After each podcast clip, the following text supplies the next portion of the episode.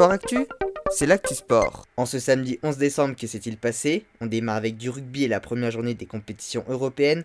Malgré qu'il soit en difficulté en top 14, le Racing 92 s'est très largement imposé 45 à 14 sur la pelouse de Northampton, tout comme le Stade toulousain qui a battu Cardiff 39 à 7. En revanche, Bordeaux-Bègles, leader en top 14, s'est incliné 13 à 16 face au Leicester. Du côté du challenge européen, Lyon a battu Gloucester 19 à 13 et le Biarritz Olympique s'est imposé 26 à 13 face aux Zebras Parme. On passe au football et la 18e journée de Ligue 1. Menés 2 à 0 à la mi-temps, les Nantais se sont finalement imposés 3 buts à 2 face à Lens.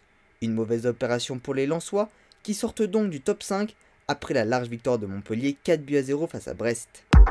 En handball, deuxième match de la phase principale de Coupe du Monde, l'équipe de France féminine s'est imposée 22 à 19 face à la Serbie. Elles sont qualifiées pour les quarts de finale avant même leur dernier match de groupe face à la Russie lundi soir, un match important pour la première place du groupe. En basket, cinquième défaite d'affilée pour Monaco en Euroleague, battu 65 à 71 par l'Olympia Milan.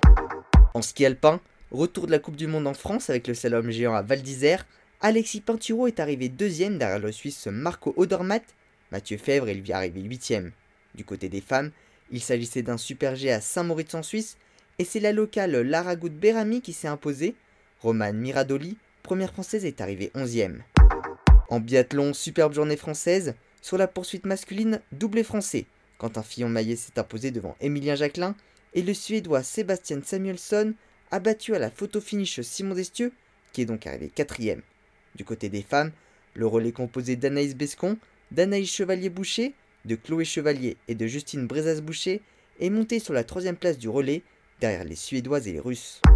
En ski cross, début de la saison avec une première manche à Val d'Isère. Chez les hommes, Terence Chinknavorian s'est imposé sa première victoire de sa carrière devant Bastien Midol. Et chez les femmes, Marielle Berger-Sabatel est arrivée troisième. En snowboard cross, premier podium français de l'année pour Chloé Trespeuch, arrivée deuxième de la manche à Montafon en Autriche.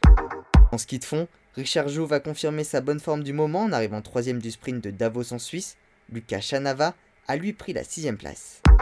Et en ski acrobatique, Perrine Lafont et Benjamin Cavé en sont remontés sur le podium à Edrechfall en Suède.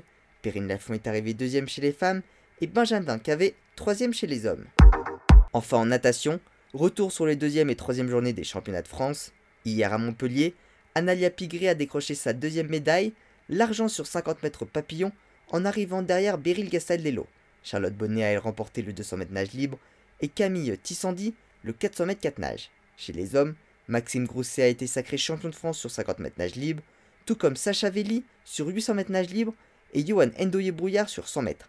Aujourd'hui, Maxime Grousset a eu un nouveau titre de champion de France, cette fois-ci sur 50 mètres papillon, et Analia Pigré, un second titre de championne de France et une troisième médaille, aujourd'hui sur 100 mètres d'eau, en passant notamment sous la minute. Voilà pour les actualités du jour, à demain, dans Sport Actif.